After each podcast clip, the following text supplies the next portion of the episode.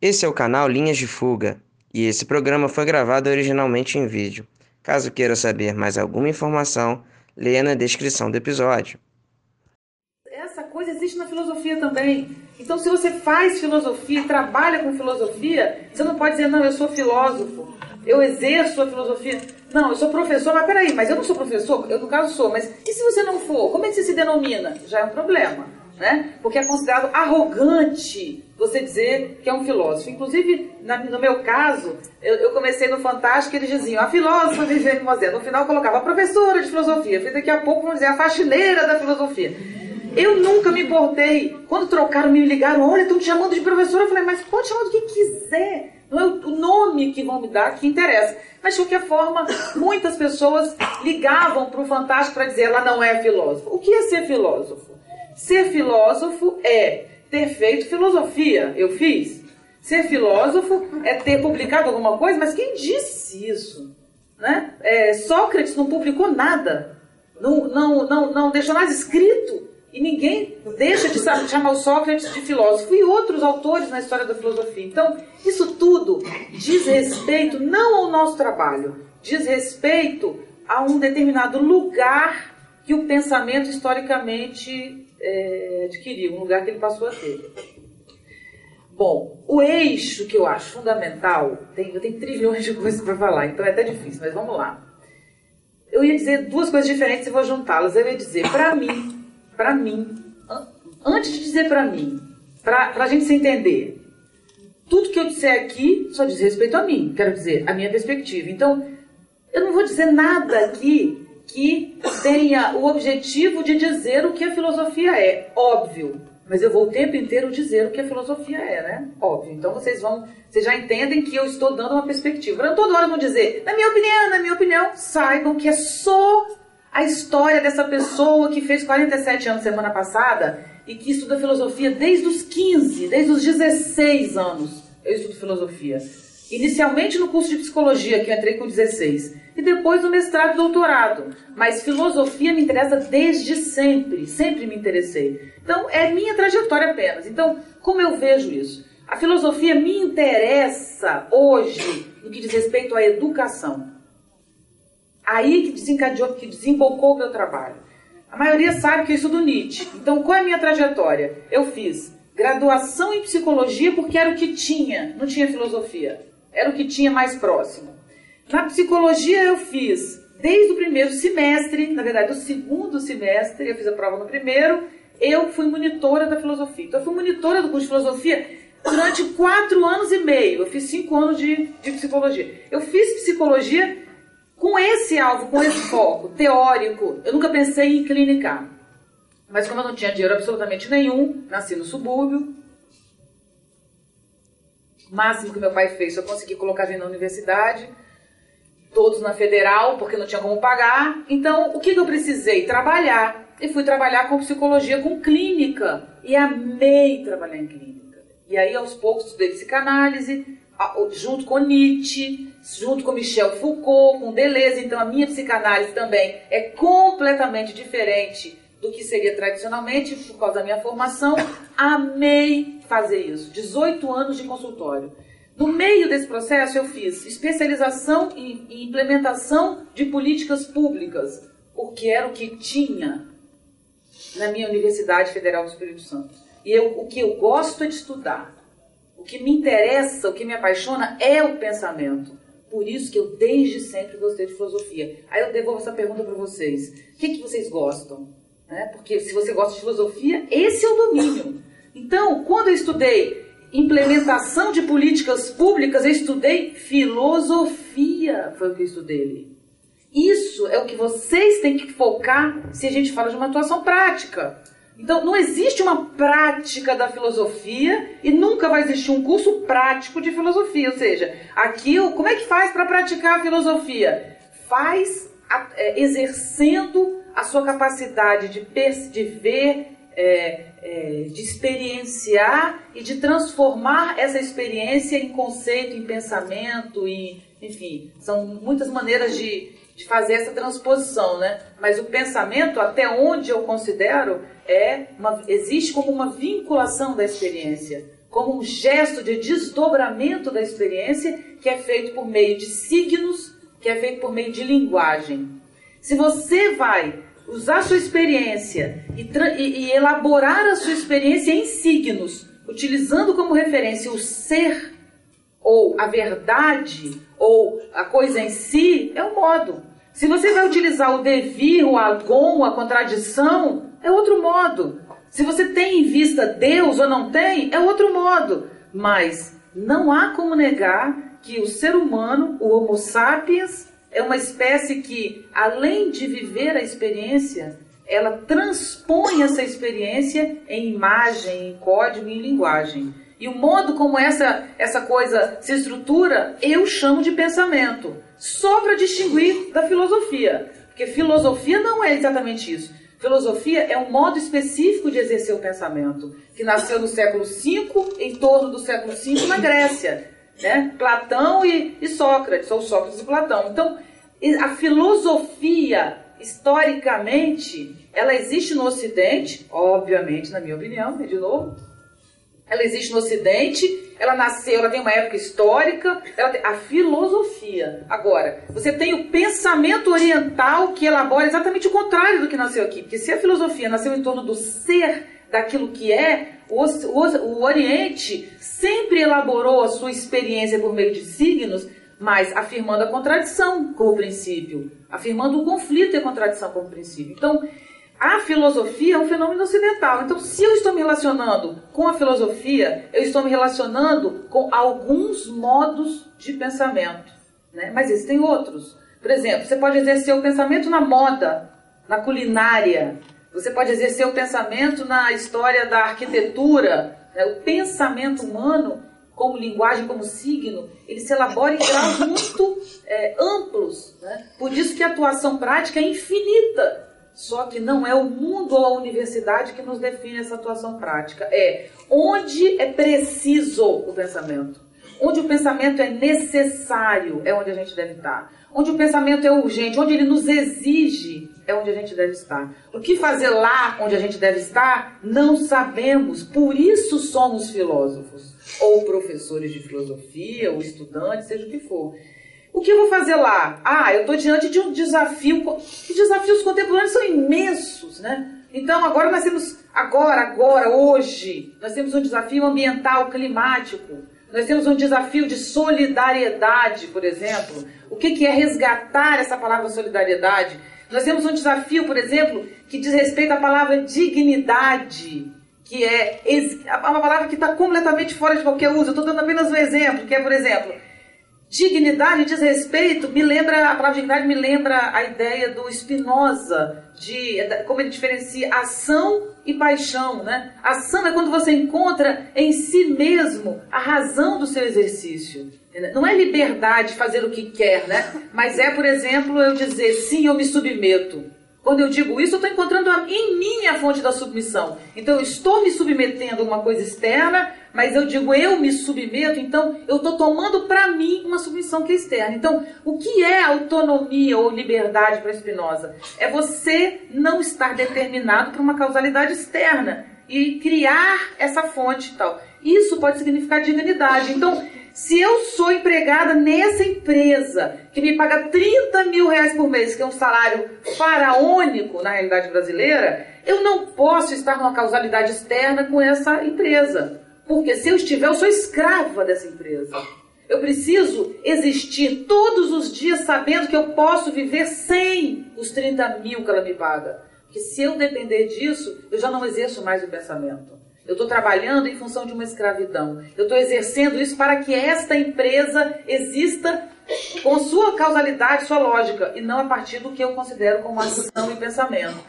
A palavra de, é, dignidade, que eu, é o modo como eu elaboro, ela é completamente fora. Mas diante de desastres ambientais, diante de, de catástrofes, não só ambientais, mas conceituais, como a gente vive, da violência e, e de transformações econômicas, de mudança no valor do, do dinheiro, né? mudança no valor dos valores, como diria Nietzsche, essa transformação exige que a gente recoloque as palavras, as pessoas e as coisas.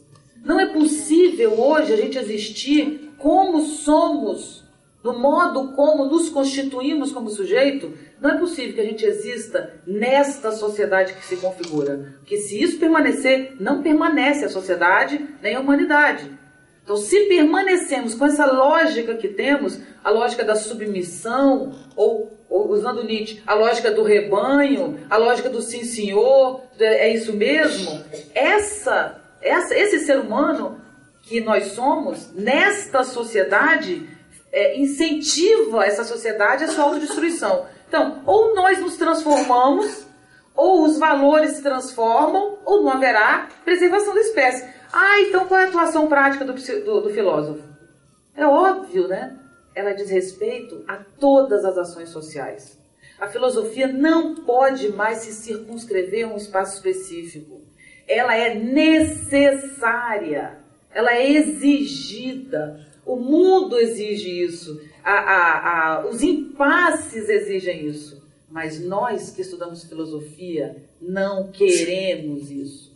Esse, esse é o problema.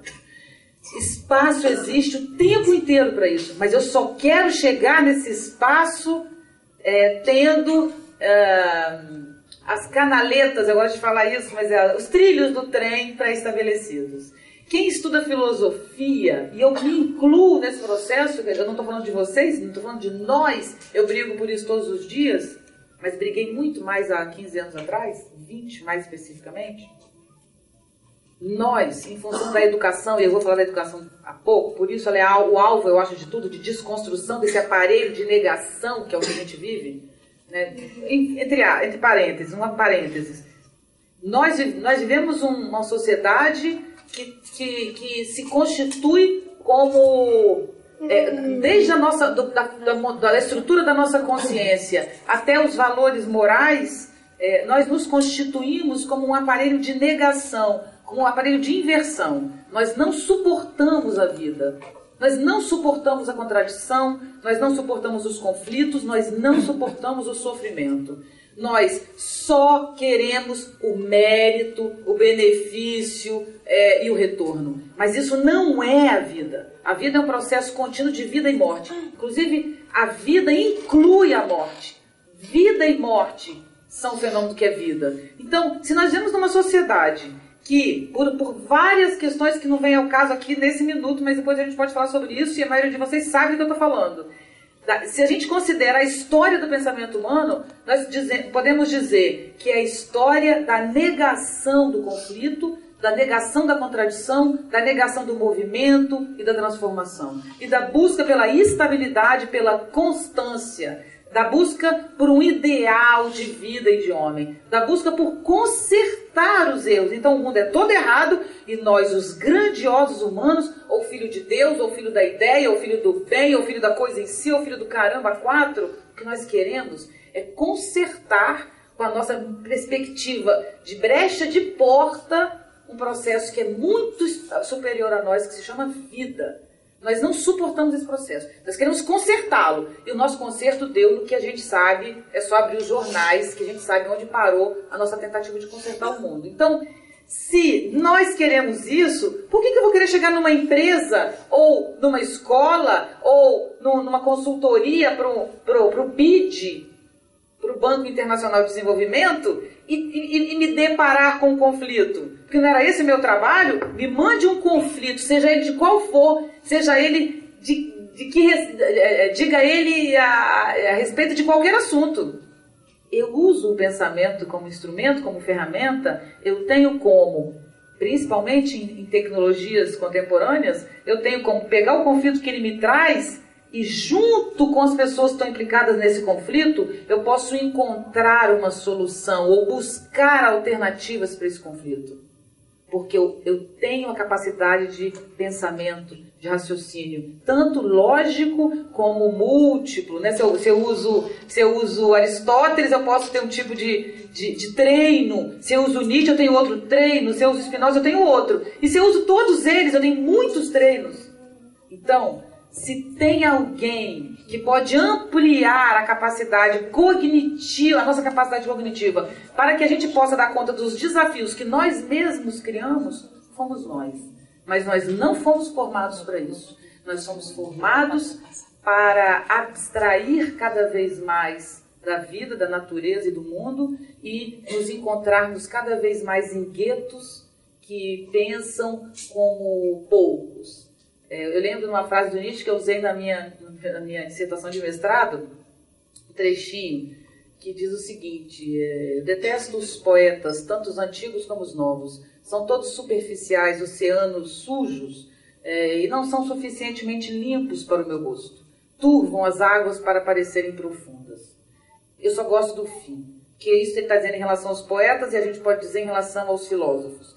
Turvam as águas para parecerem profundas. Então, ao invés de nos interessarmos por um pensamento vivo que dê conta dos nossos desafios, a nossa formação nos leva a conceitos cada vez mais abstratos, porque isso significa uma relação de poder, uma relação de dominação. Então, dessa plateia, quem mais tem conteúdo é, erudito, e o Nietzsche é um crítico do erudito, ele diz que o erudito é um preguiçoso, porque ele lê tanto que ele não consegue pensar.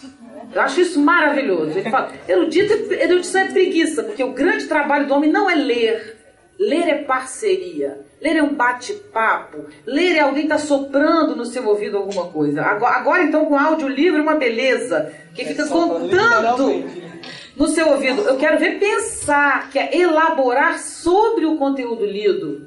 Isso é a dificuldade. Então a erudição não permite o esvaziamento necessário para que o, o pensamento possa acontecer. Mas aqui nessa plateia, quanto mais erudição alguém tiver, mais ele se coloca como alguém que a gente deve seguir, porque eu não sei o que ele está dizendo, vai que ele sabe alguma coisa que eu não sei, né?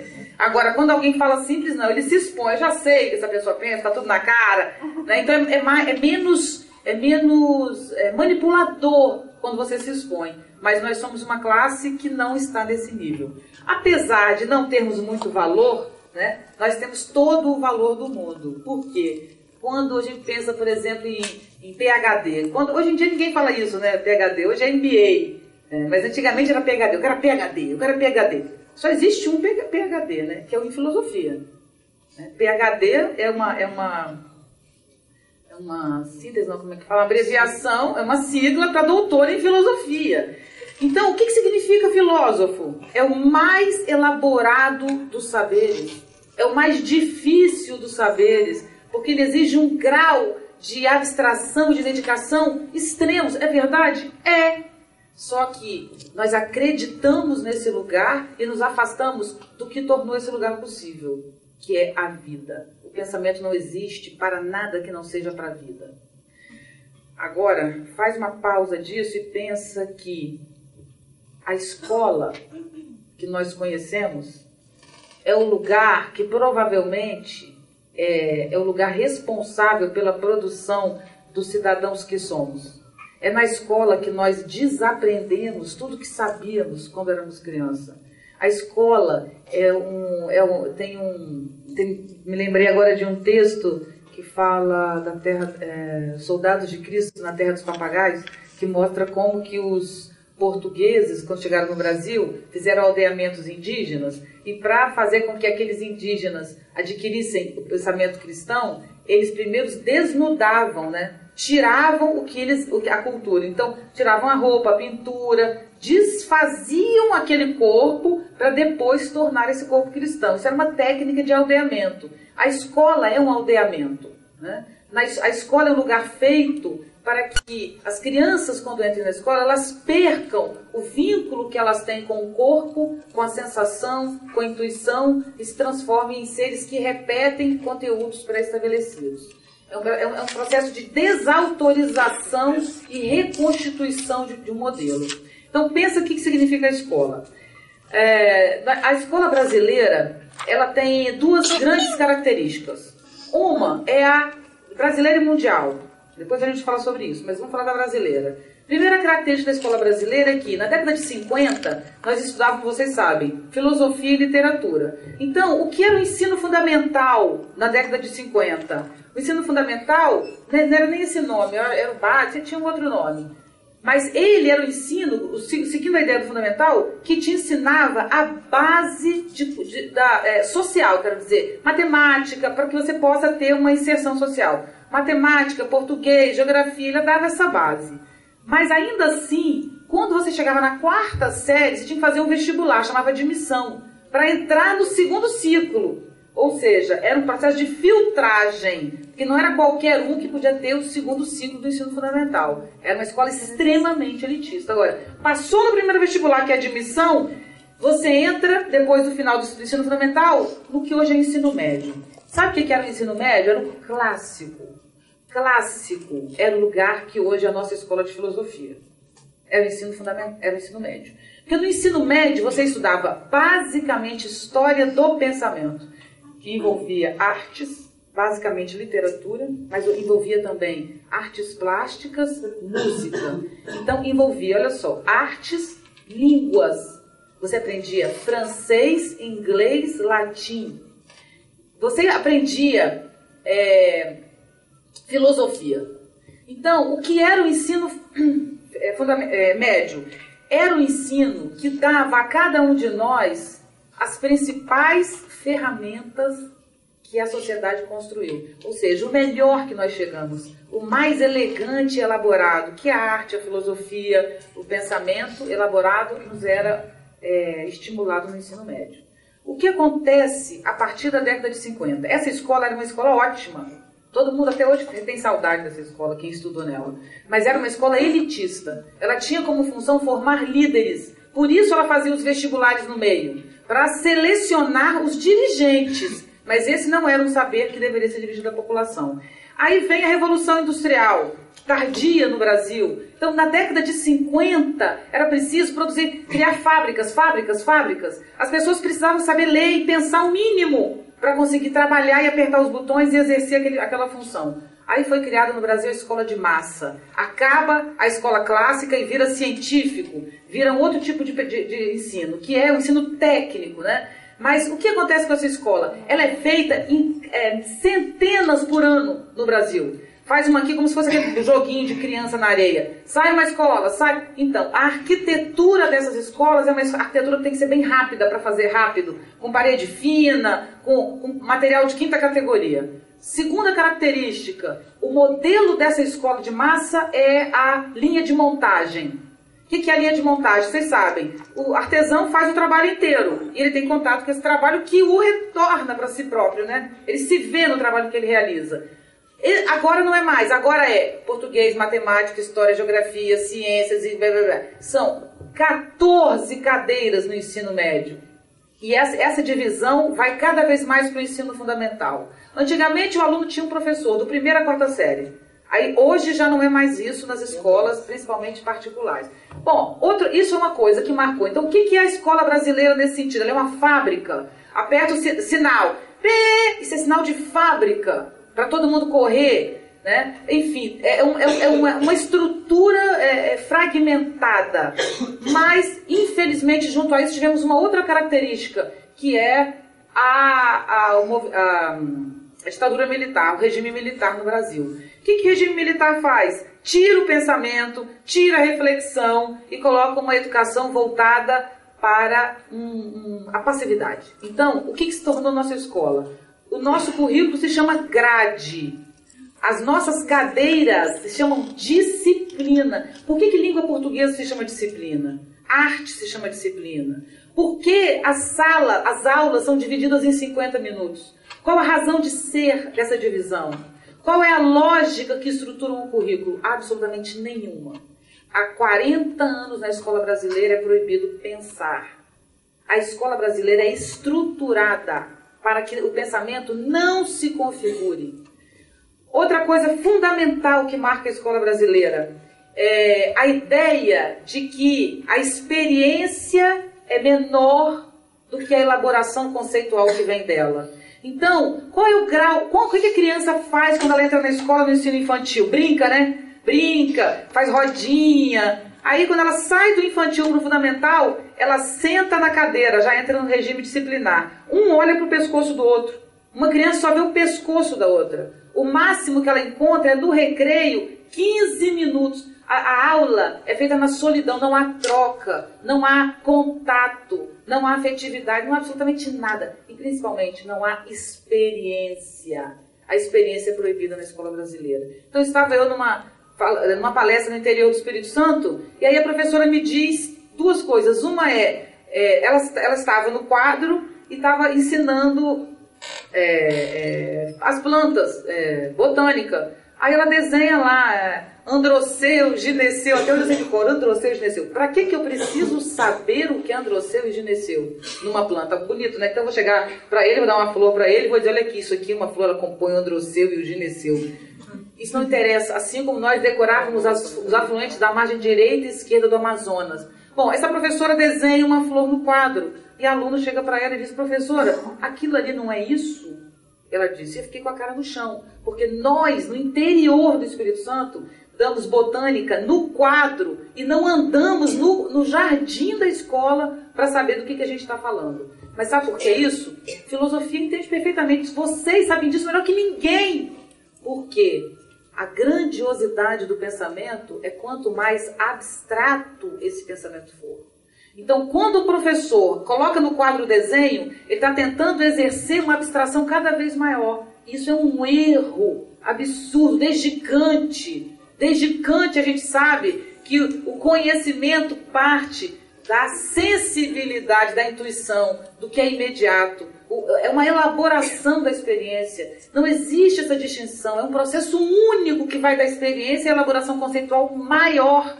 Ela vem da experiência. E isso não existe. Então, o que acontece com a nossa escola? Nossa escola pega crianças que chegam inteiras, vivas, e transforma essas crianças em autômatos divididos em pedaços. Tem uma parte do Zaratustra, quando ele fala, acho que é da redenção, quando ele diz que eu não vejo pessoas, eu vejo fragmentos colados. Isso no século XIX. Então, será que a gente vê pessoas mesmo na rua ou a gente vê fragmentos colados? O sexo de um lado, o pensamento de outro, a vontade de comprar de outro. Quer dizer, são territórios, como diria Deleuze, né? A gente é todo territorializado. Então, como que a filosofia vai ser prática se nós estudamos nessa escola?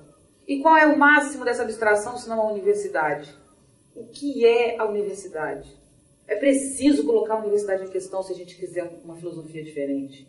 É preciso colocar a universidade em questão se a gente quiser uma educação diferente, uma formação diferente.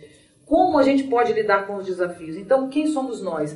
Nós somos seres que passaram pelo ensino fundamental, pelo ensino médio, pela uma abstração que nos quebra o corpo em mil pedaços, que nos desvincula da vida e da morte, que nos desvincula da experiência, que faz com que a gente considere a experiência que temos desimportante, não vale nada no seu processo de conhecimento, de pensamento, de formação acadêmica.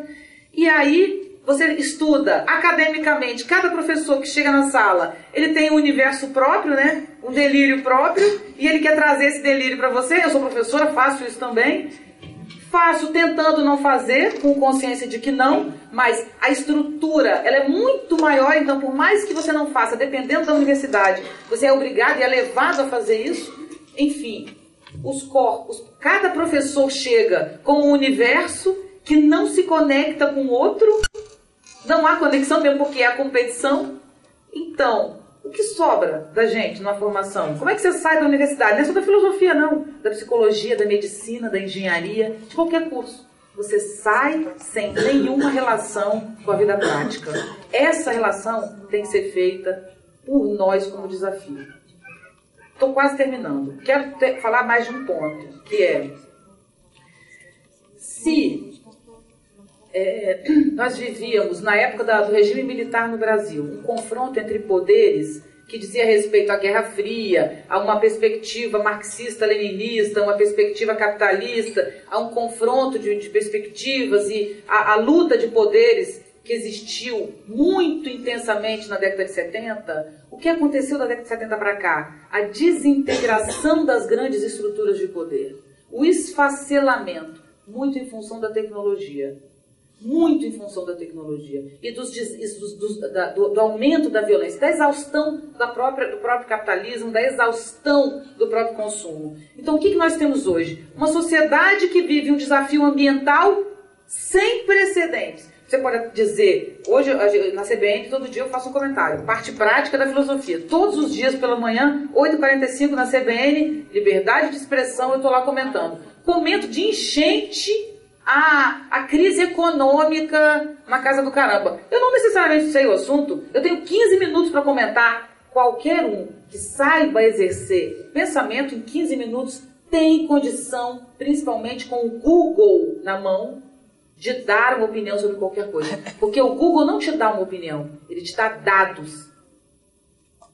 Mas em 15 minutos, em 5, você acessa dados sobre o teu problema. E você tem 10 para elaborar sobre os dados. Isso é atuação prática.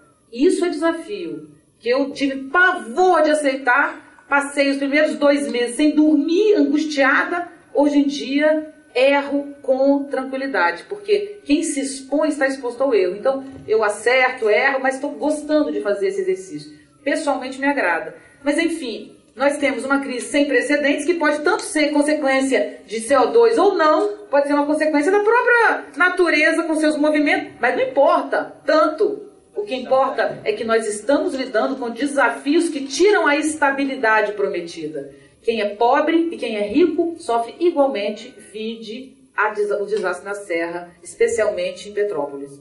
o Vale do Cuiabá, que eu conheço pessoalmente, as casas do Vale do Cuiabá são todas casas, são mansões. Né? São as maiores mansões da Serra, estão em, em Itaipava, estão no Vale do Cuiabá. Então, o, o, meio ambiente não escolhe mais a favela, o pobre, o coitado. Ela, ela, ela então, nos, estamos todos iguais diante desse processo. Mas a violência, o terrorismo também. O terrorismo não acontece no meio da favela, do pobre, do desgraçado. O, o terrorismo acontece exatamente onde ninguém espera. Então, diante de desafios ambientais como a gente vive, de desafios é, da violência e mais dos desafios tecnológicos que eu sou fabricante do celular, faz de é um celular, ó, eu tenho esse celular, fabrico esse celular, eu dou uma fortuna, porque há mais de um celular por pessoa no Brasil, né? Eu não sei para quê, acho que a pessoa fala com um celular de um lado e outro do outro. Mais de um celular por cidadão tem no Brasil hoje. Um país pobre ainda, né? Não, ainda temos dinheiro, mas a população ainda não, mas tem um celular. Eu fabrico celular ganho fortunas, mas amanhã o cara da Apple lá cria um chip que você prega na testa, um brinco, um piercing, e, e é o teu celular. Eu tô viajando, tá? Mas você sabe que também não é nada impossível, né? Então você agora tem um né? computador que você projeta na parede, você já viu isso, né? Que não tem teclado nem tela, é uma câmera só. E aí você projeta e você aciona pela tela projetada. Eu não entendo isso, para mim é filme de ficção. Mas o computador do futuro vai ser uma célula que projeta os dados e você trabalha a partir dessa projeção, não tem materialidade. Então, ele inventou um chip que vem aqui, que eu ponho aqui, eu ponho aqui. Aí sabe o que acontece com essa empresa milionária, trilhardária? Vai pro buraco, porque ela não tem a tecnologia que o outro inventou e aí. Então, o que acontece? As estruturas de poder econômico se desfazem diante de uma mudança tecnológica. Assim como uma tal cervejaria, que não é Itaipava, que está em Itaipava, que foi 100% destruída, não sobrou absolutamente nada. Seguro não paga desastre ambiental, não sei se vocês sabem isso. Né? Então, o desastre ambiental e a transformação tecnológica tiram. Você é milionário? É hoje. Não quer dizer que você seja milionário amanhã. Essa é a realidade que nós vivemos. Então, a estabilidade, a, a cristalização dos poderes que sempre existiu e nos dominou, hoje, dizia Michel Foucault, que o poder seria invisível, intangível, disciplinar, que quando o poder era visível era fácil. Tá lá o carrasco, né? Me mata, me esfola. Mas se eu conseguir fugir do filho da mãe, eu vou e mato ele. Matei ele, eu tô livre. Quando eu era presa pela corrente, eu era louca, presa pela corrente, era maravilhoso. Estava preso lá de fora, que nem José Arcádio Bandia, lá do Ciano de Solidão. Agora, se José Arcádio se solta da corrente, ele é livre. Mas ele não é livre da medicação psiquiátrica. Ele não é livre do conceito de loucura que o torna submisso a si mesmo. Então, o conceito de doença mental é uma grade muito maior do que a prisão de cadeia que me prendia. É, esse é o desafio que a gente vive. Não é mais o desafio entre pobres e ricos. Não é mais o desafio entre os Estados Unidos, que é a piada hoje falar Estados Unidos. Há 20 anos atrás, O que está acontecendo hoje com o poder americano seria uma piada. E essa piada aconteceu em função do 11 de setembro, que desestruturou alguma coisa que já estava desestruturada, mas que aparentemente se mantinha. E como é tudo em função da aparência, eles podiam sair do buraco que eles já estavam mantendo a aparência. Mas o 11 de setembro mostrou o sucateamento da sua estrutura. Enfim, esse é o mundo que nós vivemos. É o mundo da desintegração. É o mundo do esfacelamento dos poderes. É o mundo em que é um mundo em que a cultura cai em nossa cabeça aos pedaços. Mas não é a vida que cai, é a cultura. A vida permanece cada vez mais potente, cada vez mais viva. Quanto mais violência, mais viva é a vida. Porque a violência faz parte da natureza. A cultura tenta evitar a violência mas a natureza não. Então a vida continua mais potente do que nunca diante de tudo que está acontecendo aí. O que está caindo é a, é a sociedade, são os valores e a cultura. Então qual é o papel da filosofia? Qual é a atuação prática da filosofia? Todas as atuações estão aí para nós. Todas. Agora, para terminar, o que precisamos fazer para sermos filósofos, professores de filosofia, seja o que for? Precisamos estudar não é ler orelha de livro. Nós vamos estudar decididamente, delicadamente, disciplinadamente. Você pode utilizar como modelo interpretativo o pensamento platônico. Parabéns. Não é o que eu acho mais útil, mas não importa, não importa. O outro vai utilizar o pensamento cartesiano e outro nietzschiano e outro do sei lá de quem. O outro não vai fazer isso, não. Ele vai juntar tudo isso e vai fazer uma outra. Mas faça uma outra. Crie algum modo de interpretação, de pensamento, de chave de leitura da realidade. Tenha isso como modelo. Senão você não tem como dar conta dos desafios. Sabe por quê? Se eu construo um modelo interpretativo que é uma forma apolínea, feita com disciplina e com estudo, tomando conhecimento da história do pensamento, lendo os principais conceitos que a humanidade criou. Eu não preciso pegar é, é, a obra inteira do Platão para saber quem é Platão, não. Isso é palhaçada. Isso é submissão que nos fazem. Você só pode entender o Platão se ler tudo. Não é não, isso é burro. Tem que ler tudo que o cara fez. Tem coisa que o Platão fez que ele odiava. E tem que ler em grego. Isso é um absurdo. Isso é para exercer poder. Então, como é que vocês que estão estudando a graduação, eu imagino, vão estudar a história da filosofia se cada um tem uma obra? Você não sai nunca dos gregos. Príncipe da filosofia é isso, a gente nunca sai dos gregos. Então, não é isso que eu estou falando. Eu estou falando de você entender a estrutura vazada do pensamento primeiro. Em que lugar esse cara se localiza? O que ele pensa, o que ele afirma? Quem vem depois? Tem excelentes livros, tem o Chatelet com aquela coleção, tem excelentes que vão te dar uma noção. A partir dessa noção, você vai estar implicado com alguns conceitos que vão dizer respeito ao que você pensa. Você vai se apaixonar por alguns, às vezes contraditórios. Às vezes você gosta de um que não tem nada a ver com o outro. Aguenta essa contradição. Não faz o que a maioria dos professores diz, não. Que eles dizem, isso é impossível com isso. Tenta você dar conta, quem sabe não vai ser você, o nosso filósofo brasileiro, que vai juntar conceitos que aparentemente eram contraditórios. Agora você sabe por que não, né? Porque nós somos terceiro mundo. Pensar é para o alemão. Não é isso? Nós não temos tradição. Sempre me disseram isso. Não pense na filosofia. Seja historiador da filosofia o máximo que você pode. Porque nós não temos tradição. Mas quem tem tradição é que hoje não pode pensar. Esse é o desafio. Quem tem tradição hoje não pode pensar. Porque é a tradição que está ruindo. Quem tem tradição está implicado historicamente. Nós não. Nós somos livres, somos pobres, somos terceiro-mundistas. Nós temos a liberdade do pensamento. Então, hoje, quando o mundo inteiro coloca o Brasil como foco, o que eles estão colocando não é só o petróleo e a água.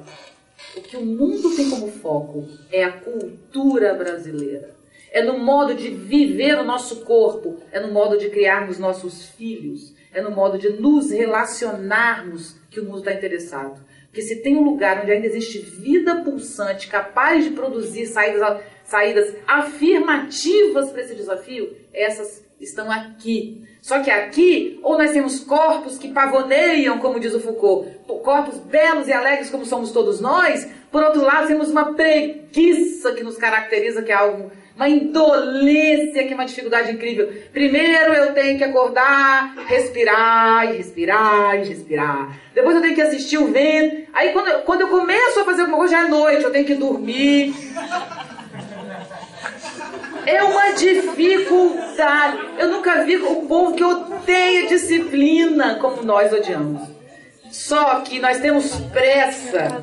A disciplina vem em decorrência da pressa. É urgente. Eu duvido que alguém vai ficar deitado assim se tiver um barulho de enchente correndo. Vai andar rápido, né? Então eu quero propor um desafio para vocês. Tem uma cabeça d'água atrás de cada um. Essa cabeça d'água é desafio contemporâneo. Está atrás de cada um. A gente tem pressa. Nós temos que correr. A gente tem que, que aprender. Bom, voltando lá. Modelo interpretativo. Compus um. Sabe como é que vai ser o modelo interpretativo? Que vocês vão compor? Ou que já estão compondo? Torto. Coitado. Tudo assim, ó. Nenhum problema para isso. É assim que se compõe o um modelo. Torto. Todo desequilibrado. E aí você vai utilizá-lo. Aí quando você utilizar, você vai ver um monte de buraco que ele tem. E aí você vai correr atrás de fazê-lo. Uma vida você dedica para conseguir um modelo de interpretação, o mínimo que seja. Então, construa. O que é que você pensa sobre isso? Bom, eu utilizo, por exemplo, o pensamento. Eu tenho minha referência: Nietzsche, Foucault, Deleuze, Bataille, Spinoza, Hume, Kant, são os que eu gosto. São autores que eu gosto. Só que, por exemplo, Kant é uma aquisição, eu tenho 47, dos 37 para cá. Entendeu? E, e por aí vai. Bataille, que eu amo o conceito de erotismo, tem 15 anos. E o Nietzsche tem 30 que eu estudo. Então, se você quer continuar na área da filosofia, você pode inclusive ganhar bastante dinheiro. Porque tem um novo profissional nos Estados Unidos e lá primeiro, porque o desafio lá é maior que todos, né? Que eu não sei qual é, é o nome, não sei o nome, é um, é um consultor vivo, é uma coisa assim, o nome diz, é engraçado, que é um consultor e ele fica na empresa andando, ele não tem nem sala, mas ele tem uma sala, mas a função dele é andar pelos espaços diagnosticando problemas. Esse profissional, ele é da área de ciências humanas e sociais, então ele vem muito de antropologia, de sociologia e de filosofia é o profissional mais bem pago da empresa. É o que consegue fazer a junção. Então, para começar a sintetizar, vivemos num mundo que desintegra. Nosso desafio é a reunião. Nosso desafio é propor, sintetizar, é fugir da especialização. É, por que, que esse profissional é mais bem pago? Porque ele consegue ter uma visão do todo da empresa que ninguém tem. Qual é o profissional mais bem pago do mundo? o que consegue fazer a junção entre lucro financeiro e ganho social.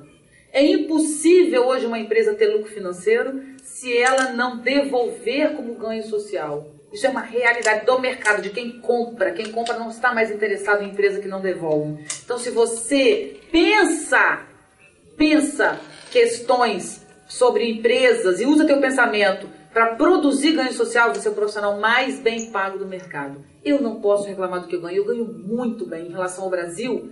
A, a, eu ganho muito bem, porque eu faço consultoria nas áreas de gestão de pessoas, na área de gestão empresarial, eu faço consultoria em educação e eu faço palestras para todo tipo de público, todo. Semana que vem vou fazer uma palestra para a Polícia Militar de Belo Horizonte.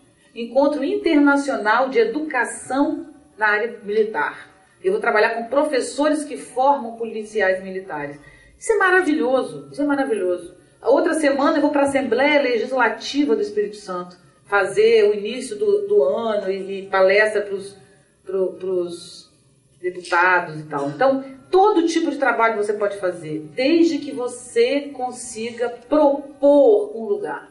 Então, a última coisa para a gente terminar: somos pessoas ou somos fragmentos colados e mal colados? Se somos fragmentos colados, vamos desistir da nossa profissão.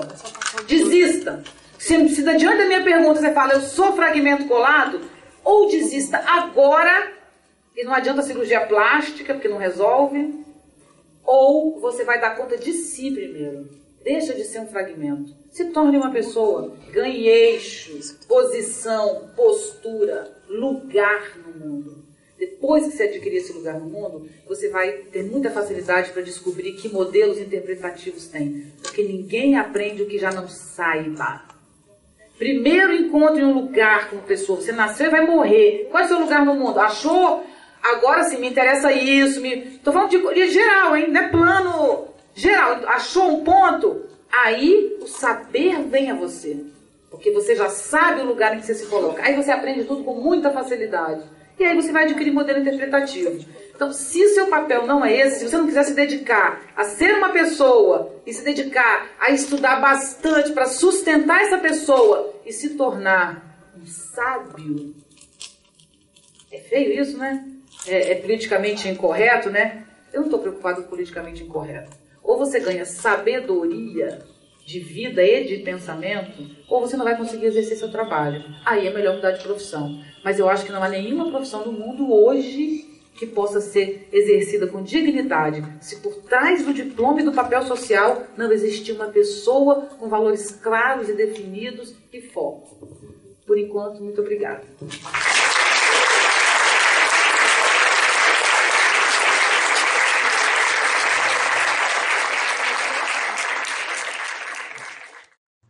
Esse foi mais um programa do canal Linhas de Fuga. Para ver mais materiais, acesse o nosso canal no YouTube, Instagram ou Facebook. Esse é um canal independente, então a gente conta com a ajuda de apoiadores. Caso queira apoiar, também acesse o apoia.se barra Linhas de Fuga. A gente agradece a sua audiência e até uma próxima.